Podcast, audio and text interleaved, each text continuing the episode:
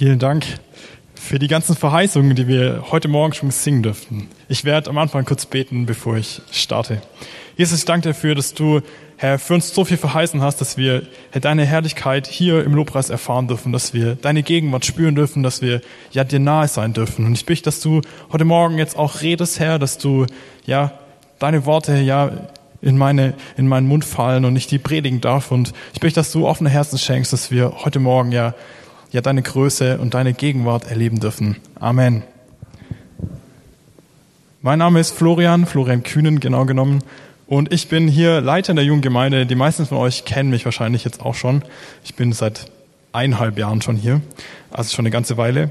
Und ich habe vor ein paar Wochen mit dem Christian den Termin ausgemacht, wann ich predigen darf.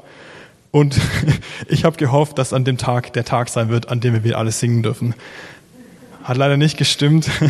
Und ich fand es gerade irgendwie aber trotzdem richtig stark, die Lobpreiszeit. Und ich bin irgendwie voll aufgebaut durch, durch diese ganzen Verheißungen, die wir ja dort singen und die, die uns diese Gott so nahe bringen. Und wir werden davon heute noch mehr sehen. Heute geht's weiter im Römerbrief, im Römer 8. Und der Christian hat dort geendet im Römer 8, der hat Römer 7 und Anfang vom Römer 8 gemacht. Und ich werde weitermachen mit Römer 18 bis 39. Und in diesen Versen entwickelt Paulus so ein bisschen so eine, so eine Linie. Und zwar redet Paulus viel vom Seufzen. Ich werde gleich mehr dazu sagen und es erläutern. Und geht dann über zu dem, wie Gott, wie Jesus den Triumph gebracht hat, den Sieg gebracht hat. Und das wollen wir uns zusammen angucken. Wir fangen mit dem Seufzen an und in diesem Text steht an drei verschiedenen Stellen, wer denn alles so rumseufzt. Es steht in Römer 8, Vers 22, wir wissen allerdings, dass die gesamte Schöpfung jetzt noch unter ihrem Zustand seufzt, als würde sie in Geburtswehen liegen.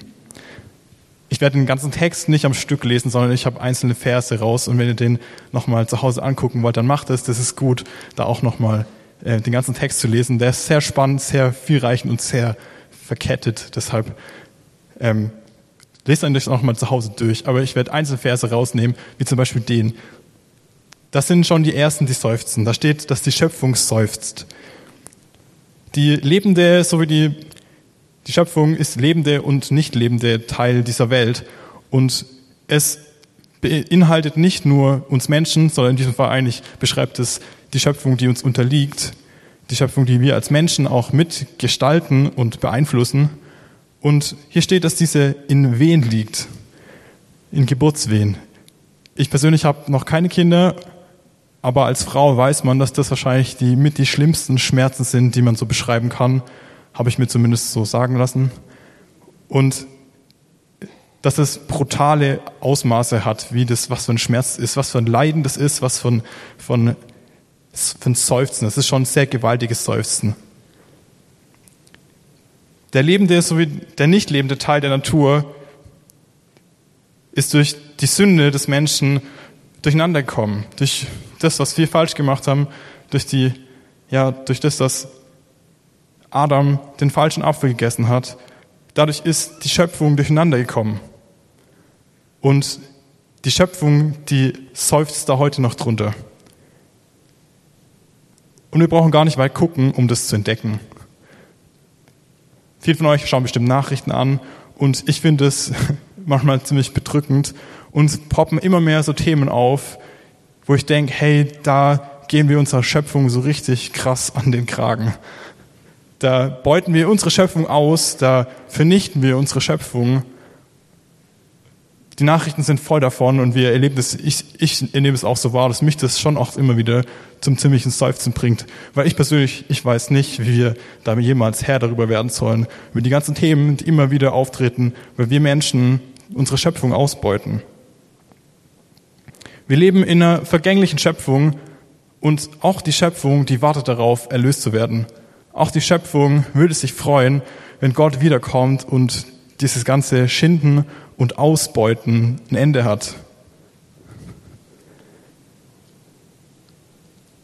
Und ich finde, dass gerade dieses Seufzen auch echt sehr, sehr deutlich wird. Wir leben in einer, in einer krassen Zeit, in einer schwierigen Zeit, in dem dieses, dieses Leid, dieses sich einschränken müssen, in diesem, wir, wir leben förmlich dieses Seufzen gerade.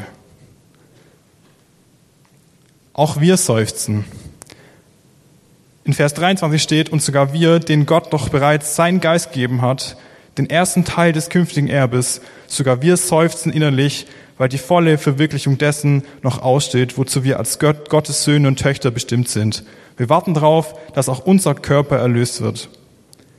Hey, obwohl wir Christen gerade noch so krass im Lobpreis gestanden sind, ich habe es gerade wirklich genossen, obwohl wir das erfahren, obwohl uns das so nah ist, die Gottes Herrlichkeit, steht ja, dass wir trotzdem noch seufzen. Und jeder von euch kennt es, dass wir das immer wieder tun, dass wir immer wieder vor diesem ganzen Zeug, was wir mit uns rumtragen, den Problemen, die persönlichen Probleme, die menschlichen Probleme, zwischenmenschliche Dinge, hey, die, wir schleppen die mit uns rum und daran seufzen wir immer wieder. Es betrübt uns einfach in einer, so einer sündhaften Welt zu leben, in der wir immer wieder Verletzung erfahren. Immer wieder.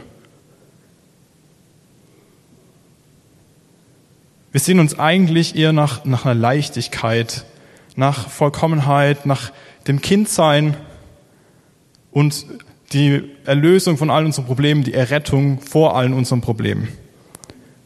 Wir seufzen in Hoffnung auf Erlösung. Wir streben nach, diesen, nach dieser Herrlichkeit, nach diesem Ich will Kind sein. Ich habe das heute noch, dass ich manchmal denke, ach Mann, ich wäre gerne wieder drei. Wo ich einfach nichts entscheiden muss und nichts machen muss, weil ich unter dem, was ich tue und dem, was ich entscheide oder was ich, wo auch immer bin, hey, da, da, da seufzen wir drunter. Das ist auch ein Druck, den wir erleben. Aber das ist irgendwie auch die Spannung, in der wir insgesamt leben. Wir hatten vor, ich weiß gar nicht, wie viele Jahren das waren, vor 2017 war das, war das Eurocamp und das Motto war Now but not yet. Was so viel heißt jetzt, aber noch nicht jetzt.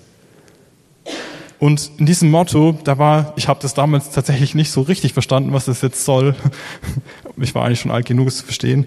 Aber irgendwie war mir das nicht so richtig schlüssig und geläufig. Aber heute habe ich irgendwie gecheckt, dass genau das ist, was wir, wo in diesen Problemen, die wir stecken.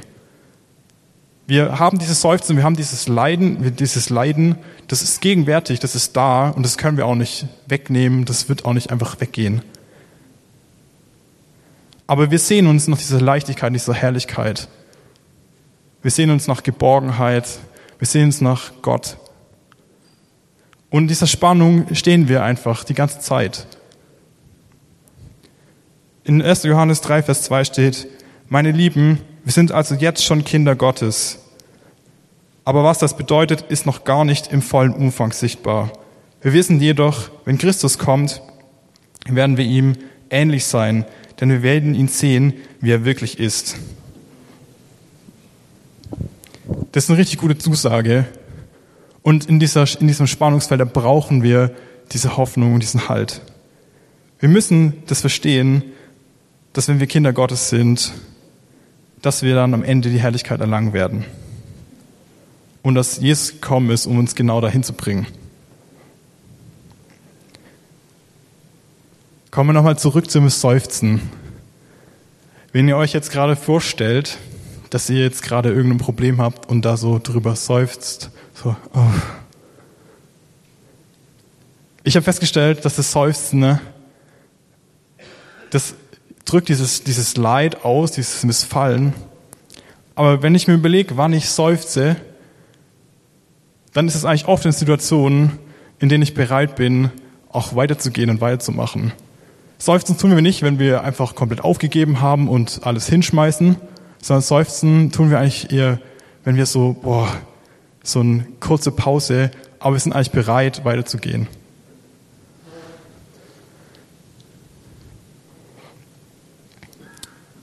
Unsere Errettung schließt ja diese Hoffnung mit ein. Nun ist aber eine Hoffnung, die sich bereits erfüllt hat, keine Hoffnung mehr. Darum, denn warum sollte man auf etwas hoffen, was schon verwirklicht steht, äh, sieht? Da wir also das, worauf wir hoffen, noch nicht sehen, warten wir unbeirrbar, bis sich es erfüllt. Diese Hoffnung auf unsere Errettung, die ist essentiell, die ist wichtig. Aber hier steht auch, dass eine Hoffnung, die sich schon erfüllt hat, gar keine Hoffnung mehr ist. Und da haben wir wieder dieses Spannungsmoment zwischen dem, dass wir eigentlich das jetzt haben wollen, das aber eigentlich noch nicht haben können, sondern es ist am Ende in der Herrlichkeit, in der Ewigkeit, ja, dass wir da diese, diese Erlösung erfahren. Und der Paulus ermutigt uns, da wirklich dran festzuhalten, dass wenn wir darauf hoffen, dass, dass wir daran so lange festhalten, bis wir das sehen, dass sich das erfüllt. Und ich glaube, wir können in unserem Leben immer wieder so Momente erleben, wo wir so einen kleinen Glimps dieser Herrlichkeit, dieser Erlösung schon erleben. Wenn wir beten, wenn wir Lobpreis machen, wenn wir Gemeinschaft haben, hey, dann können wir so einen kleinen Glimps davon erleben, wie es ist, in Gottes Herrlichkeit zu sein, uns auf das Freuen, auf das weite Hoffen, an dieser Hoffnung festhalten, dass wir irgendwann diese vollkommene Erlösung haben werden. Wir brauchen diese Hoffnung, wir brauchen diese Perspektive. Ich erinnere mich da immer wieder dran, wenn ich joggen gehe. Wenn ich mich aufgerafft habe, loszugehen zum Joggen, dann ist es nicht immer einfach, dass man das auch dann bis zum Ende durchhält, sondern oft muss man sich so kleine Hoffnungspunkte machen. Im Entweder mache ich das dann auf der Strecke, dann denke ich, okay, noch bis zu der Kurve und bis zu dem Berg. Ich habe am Ende immer noch so einen Anstieg in meiner Laufstrecke. Es ist immer ziemlich uncool, weil man weiß, man muss am Ende nochmal richtig ja, durchhalten und hoffen. Aber eigentlich ist es nicht so, dass wir uns nur diese kleinen Wegpunkte setzen im Leben, auf die wir hoffen können, sondern warum ich joggen gehe, ist, weil ich weiß, dass mich das nachher übel glücklich macht, wenn ich zu Hause bin und diese, da werden ja sehr viele Endorphine ausgeschüttet und es einfach so erlebt, dass, ja, dass ich so voll gelassen bin, voll entspannt bin und mich das voll runterbringt. Das ist für mich diese Herrlichkeit. Beim Joggen zumindest. Und genauso ist es auch bei Gott. Wir können uns immer so Punkte setzen, wo wir die Herrlichkeit Gottes so erleben und erfahren. Aber letztendlich müssen wir den Lauf schon zu Ende laufen, um diese vollkommene Herrlichkeit und diese vollkommene, die Ewigkeit bei Gott zu erleben. Aber wir brauchen diese Hoffnung und wir brauchen diese Perspektive immer wieder. Deshalb brauchen wir diese Punkte, die wir uns setzen können im Leben, wo wir ja die Herrlichkeit erleben, die Herrlichkeit Gottes erleben. Wir brauchen eine Perspektive und ich finde das gerade auch eine der schlimmsten Dinge und schwierigsten Dinge, die wir gerade haben in der Zeit, in der wir sind, dass wir manchmal echt so perspektivlos sind. Es ändert sich alle drei Tage irgendwas und wir wissen nicht, was los ist. Und eigentlich brauchen wir so einen Ausblick, wir brauchen so eine, wir brauchen den Punkt, die Herrlichkeit, auf die wir zulaufen können. Und wir haben die. Manchmal ist es aber auch so, dass wir wirklich nicht mehr imstande sind, uns diese Herrlichkeit vor Augen zu halten.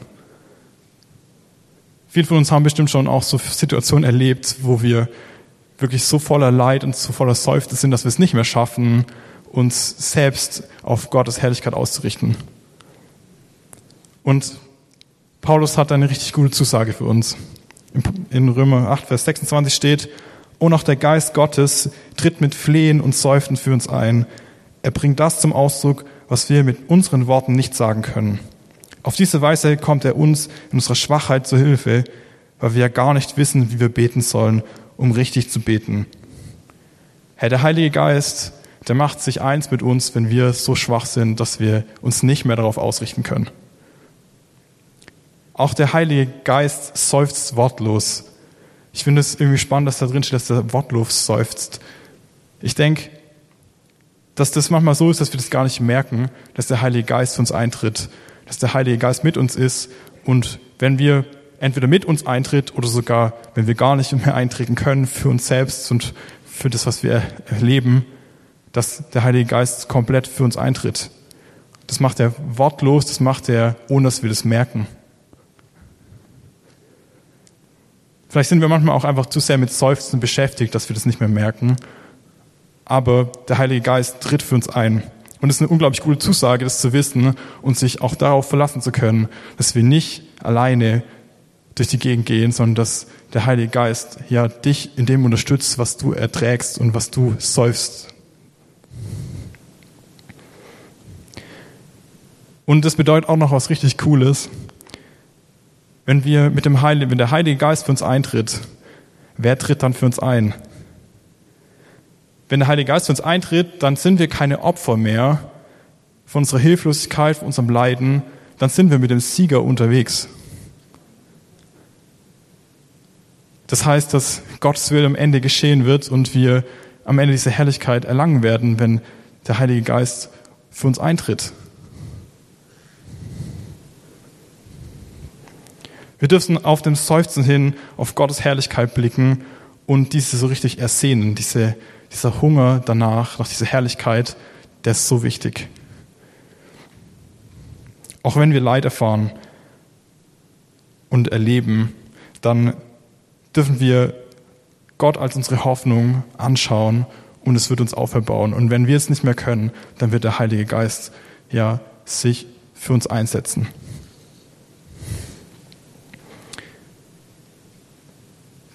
Gerade erleben wir eine Zeit, wie ich gerade schon gesagt habe, die so voll ist von dieser Perspektivlosigkeit, von diesem Ich weiß nicht wohin und ich weiß nicht, was die nächsten Tage und Wochen passiert und wie es wo weitergeht. Ich habe einen Artikel gelesen mit einer Umfrage und einer Zeitumfrage. Die haben gläubige, gläubige Menschen befragt, also nicht nur Christen, sondern auch andere Gläubige, wie sich in der Corona-Zeit ihr Glauben entwickelt hat. Die haben ungefähr 3000 Leute befragt und es ist nicht repräsentativ. Aber dabei kam raus, dass ungefähr ein Drittel, 32 Prozent der Menschen haben ihren Glauben gestärkt gesehen in dieser Zeit, der wir gerade erleben. Finde ich interessant, weil das Leid wird ja eigentlich eher größer oder schwieriger. Wir seufzen mehr. Dennoch ist es wohl so, dass uns das an den Punkt bringt, dass wir uns wieder neu auf Gott ausrichten, auf Gottes Herrlichkeit ausrichten. Ich habe manchmal das Gefühl, dass es auch so ist, dass wir so einen Schalter in uns haben. Und wir können dieses Leiden, dieses Seufzen mit uns rumtragen aber wir können dann auch sagen, hey, aber nein, ich will Gottes Herrlichkeit anschauen und das ist das, wonach ich mich ausstrecken will. Wir können diesen Hunger suchen, diesen, diese Herrlichkeit Gottes suchen und dabei werden wir erfahren, dass uns das auch noch auferbaut. Das Leid, dieses Seufzen ist das nicht, was an erster Stelle stehen muss oder soll, sondern was an erster Stelle stehen darf, ist Gottes Herrlichkeit. In Vers 28 steht, eines aber wissen wir, alles trägt zum Besten derer bei, die Gott lieben. Sie sind ja in Übereinstimmung mit seinem Plan berufen. Alles trägt zum Besten derer bei, die Gott lieben. Wenn du dich zu Jesus zählst, wenn du weißt, dass du Gott liebst, dann wird dir alles zum Besten dienen. Und ich weiß, dass das uns oft nicht so vorkommt. Ich weiß auch, dass es viele Leute sind, die wahrscheinlich schon viele Sachen erlitten haben und dass es Situationen gibt, in denen wir das nicht so sehen können, dass uns alles zum Besten dient. Aber wenn wir Gott lieben, wenn wir Gott treu sind und wenn wir unser Leben Gott gegeben haben, dann dürfen wir wissen, dass alle Nöte, alles Leiden, alles Seufzen uns zum Guten dienen wird. Jeder Seufzer, der wird am Ende zum Guten dienen.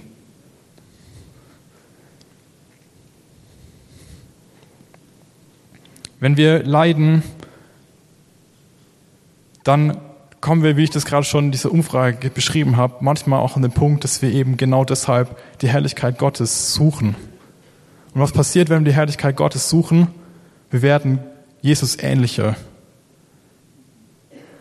Manches Leiden wird Gott nutzen, dass wir uns wirklich auf den Weg machen, wie Jesus zu werden, uns wie mehr auf Jesus auszurichten und Jesus zu suchen. Das heißt natürlich nicht, dass jeder Fehltritt, den wir machen, jede Sünde, die wir begehen, was wir falsch machen, dass uns das nachher auch zum Guten dienen muss. Also das wäre natürlich ein blöder Rückschluss, wenn wir einfach nur noch machen, was wir wollen und auch sündigen, weil wir denken, das dient uns ja am Ende doch zum Guten. So ist es nicht. Wenn wir sündigen, wenn wir irgendwas Doofes machen, dann müssen wir die Konsequenzen davon auch ertragen. Das muss uns schon klar sein. Aber es wird Gott nicht daran hindern, egal ob wir versagt haben oder nicht und wie sehr wir versagt haben, in uns zu wirken, wenn wir uns nach seiner Herrlichkeit ausstrecken, wenn wir wissen, dass wir Gottes geliebte Kinder sind.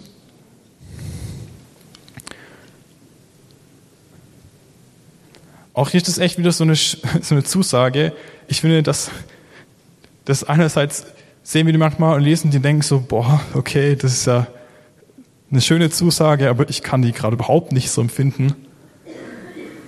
Und auf der anderen Seite, wenn wir uns auf Gottes, Herrlich Gottes Herrlichkeit ausgerichtet haben und uns gewiss sind, dass wir diese Herrlichkeit in uns tragen, dann ist es total einfach, diese, diese Zusage anzunehmen, dass uns alles zum Guten dient. Es ist einerseits hier, ich bin der Leitende und es fällt mir total schwer, das zu sehen, dass das so sein wird, dass mir alles zum Guten dient. Oder ich bin hier, ich bin derjenige, der in der Herrlichkeit Gottes steht und ich bin mir gewiss, dass mir alles zum Guten dienen wird.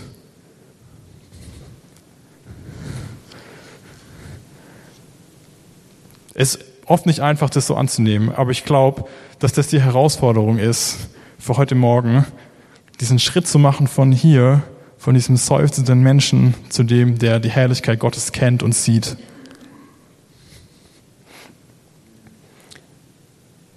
Was kann uns da noch von Christus und seiner Liebe trennen? Not, Angst, Verfolgung, Hunger, Entbehrung, Lebensgefahr, das Schwert des Henkers? Mit all dem müssen wir rechnen, denn es heißt in der Schrift, deinetwegen sind wir ständig vom Tod bedroht. Man behandelt uns wie Schafe, die zum Schlachten bestimmt sind. Und doch in all dem tragen wir eine, einen überwältigenden Sieg davon durch den, der uns so sehr geliebt hat. Paulus geht hier nochmal einen Schritt weiter. Paulus ist hier völlig klar und sicher, dass, von, dass ihn von Gott nichts trennen wird. Er ist sich der Herrlichkeit gewiss, er steht hier. Und egal was passiert, Gott wird mit ihm sein. Er weiß es. Er weiß es glasklar. Es ist für ihn keine Frage mehr. Ihm ist sogar eher klar, dass er, wenn er so einen starken Glauben hat, dass er vielleicht genau dadurch noch mehr Leid sehen und ertragen werden wird. Und er schreibt diesen Brief an die Römer. Die Römer, das hat der Christian vor ein paar Wochen schon erklärt, die im Römer, in Rom, die Christen, die in Rom gelebt haben, die haben später auch echt heftige Verfolgung erlebt. Ich glaube, die haben diese Zusage gebraucht, dass sie von Gott nichts mehr trennen kann, egal was ihnen widerfährt. Und hier steht, dass deinetwegen sind wir ständig vom Tod bedroht. Es ist sogar so, dass wenn wir die Herrlichkeit Gottes kennen und wahrnehmen unser Leben gewiss haben und die gewiss wissen, dass uns ja das sogar manchmal noch in mehr Leid und Not bringen kann. Ich weiß nicht, ich kenne das tatsächlich, dass wenn ich mit Leuten über was auch immer alles diskutiere, was dem Glauben zu tun hat, dass ich mit meiner Herrlichkeit schon ziemlich gewiss sein muss, um das so voller Überzeugung sagen zu können. Und keine Angst mehr davor zu haben, dass das mir sogar noch mehr Leid einbringen kann. Die Frage ist, ob wir diese Bereitschaft auch haben. Paulus hat die ganz klar. Paulus ist sich so gewiss, dass er, ihm ist glasklar, dass er zu Gott gehört, dass ihm dieses Leid eigentlich egal ist. Das finde ich ganz schön steil. Wenn wir darüber nachdenken, was für Leid wir ertragen, und ich habe vorher damit angefangen aufzuzählen, was du alles auf deinem, in deinem Leben trägst, welcher Seufzer dir gerade auf der Brust liegt, und Paulus schreibt hier eigentlich, dass das eigentlich ist egal. Weil er ist seiner Herrlichkeit gewiss, weil er steht hier. Ihm interessiert das andere, das Alte, das Leiden, das interessiert ihn gar nicht.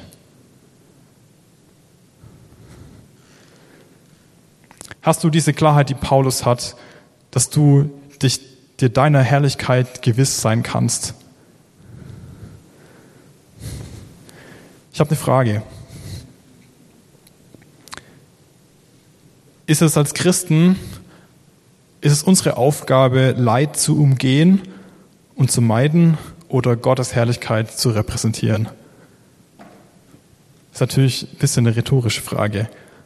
Aber ich habe manchmal den Eindruck, dass wir Leid, sogar manchmal, oder dieses Seufzen, dass wir das wie so ein Schutzschild für uns rumtragen und dadurch Gottes Herrlichkeit nicht, uns sehen, äh, nicht sehen können. Dass wir manchmal Leid nutzen, unsere Probleme nutzen und Gott eigentlich nur zu unserem Problemlöser wird.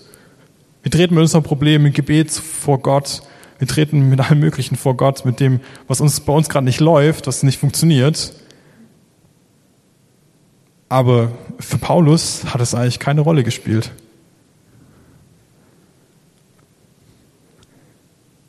Ich glaube, dass wir dazu berufen sind, unserer Herrlichkeit gewiss zu sein, dass wir wissen, dass wir zu Gott kommen, dass wir diese Hoffnung haben und dass wir dieses so lebendig in uns tragen, dass die andere Leute erkennen. Wir halten uns gern mit dem Seufzen auf. Wir nutzen Gott als Problemlöser und das ist einfach manchmal nur bequem. Es ist einfach manchmal leichter zu seufzen und das Leid vor sich herzuschieben, wie wirklich Gottes Herrlichkeit zu suchen. Herr, wenn in deinem Leben dein Seufzen lauter ist als dein Jubelschrei über Gottes Triumph, dann steht da was nicht ganz richtig rum. Wir sind von Gott berufen, wir sind von Gott geliebt. Gott hat uns für gerecht erklärt.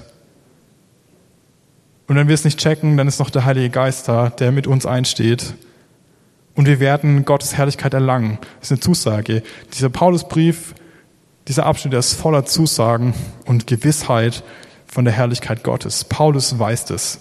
Weißt du es? Wenn Gott für uns ist, wer kann gegen uns sein? Paulus schreibt in Römer 8, Vers 38 bis 39, ja, ich bin überzeugt, dass weder Tod noch Leben, weder Engel noch sichtbare Mächte, weder Gegenwärtiges noch Zukünftiges, noch gottfeindliche Kräfte, weder Hohes noch Tiefes, noch sonst irgendwas in der ganzen Schöpfung uns je von der Liebe Gottes trennen kann, die uns geschenkt ist in Jesus Christus, unserem Herrn. Das ist ein richtiger, richtiger Power-Vers. Und wenn du den ernst nimmst, wenn du den beten kannst, ich glaube, dann stehst du hier. Herr, ich will dich heute Morgen herausfordern, dort wo du dein Leiden, dein Seufzen mit dir rumträgst und wo du das zu deinem Projekt gemacht hast, das mit dir rumzutragen und rumzuschieben, wo du am Rumseufzen bist und nicht mehr den Blick auf Gottes Herrlichkeit richtest, dass du das heute Morgen ablegst.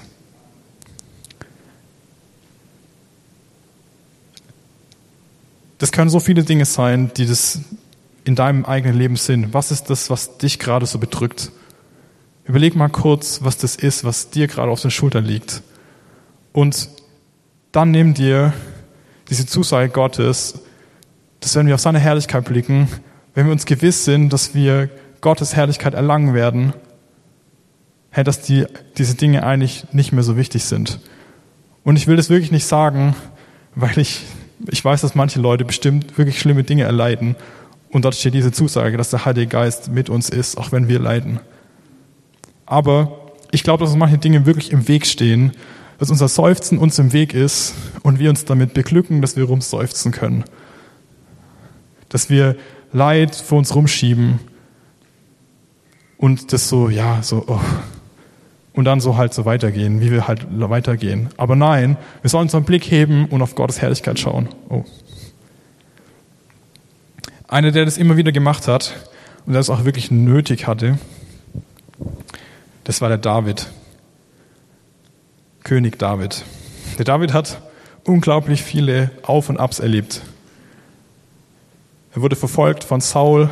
Er sollte ein widerspenstiges Volk leiten, die sich immer wieder auch den Dingen widersetzt haben, die er machen wollte. Und er hat selber richtige Böcke geschossen, hat richtige Fehler gemacht.